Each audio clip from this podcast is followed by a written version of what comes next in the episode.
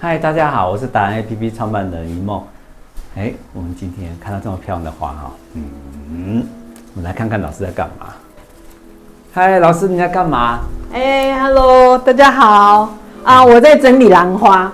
那这是兰花，这个、嗯、这香水文心兰哦，这跟我们平常看的兰花怎么不一样呢？很香哦，哦，会香，香哦，闻一下，闻一下。哎，哎，真的有哎。嗯这是我一个客人哈，就是一个前辈，他是那个东华书局的老板娘，叫卓流庆帝。她每个月我都会送她一一种会香的花，每个礼拜我都会送野姜花，或者是栀栀子花。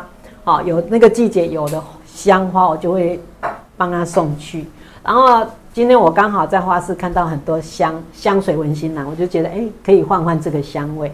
那这个就是要送给林怀民跟蒋欣老师的啊、还有那个国泰金控的那个蔡宏图跟啊我们的老师陈清奇老师。OK，、哦、对对对，是，嘿，哇，那你这边都做给名人的啊？啊，还好啦，就是都老主顾了。那我觉得说很多人。啊，今天刚好借这个机会，可以跟大家分享哈，怎么样用兰花来做摆饰，还有一个就是怎么照顾。那我先讲怎么摆饰好了。譬如说啊，兰花它基本上光线也不能太强，光直接对着它，这样快就关开光了。哦，其实这样不行，对不对？不行，不行，不能太亮，在这样子的光度刚好，这样太亮。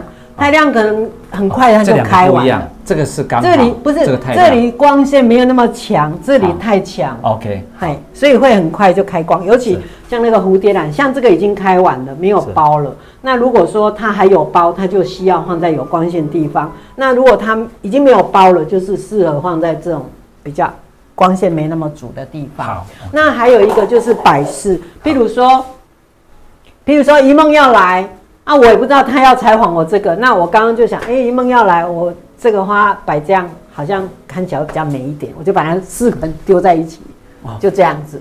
哦，其实我没有刻意，我只是把它丢在一起，觉得哎、欸，这个地方不要是空的，那就好。所以你教我们一个技巧，说兰花摆设的时候可以一盆、两盆、三盆、四盆。对啊，对啊，都。集中，这也是一个方法。对，还有一个兰花的照顾，就是你不要常常给它喝水。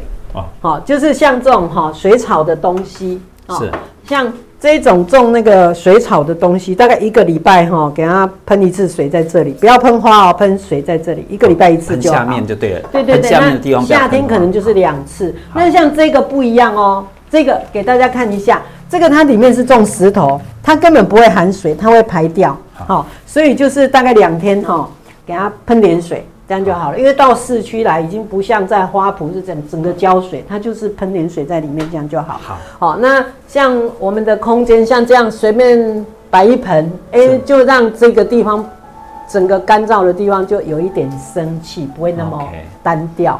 Okay. 哦，那像我们家里面，如果说我们有这个玻璃杯啊，有没有？它就可以架高，是低高，哎、欸，这个空间就出来了，哦、这样子。Okay. 所以就是摆设哈，其实很 free 就好，不用太过刻意。嗯，哦，像我店里面，我现在都把它家庭化，就是生活化，所以我放东西也是比较随随意的放哈。那我自己看起来，哎、欸，就美美的，这样就好了。我自己觉得说它很，哦，像这一棵植物，它就是晃着，它就自然这样长。哦，我也觉得它蛮特别的，这样子。好，那我们比较担心一件事情，就是兰花好不好养？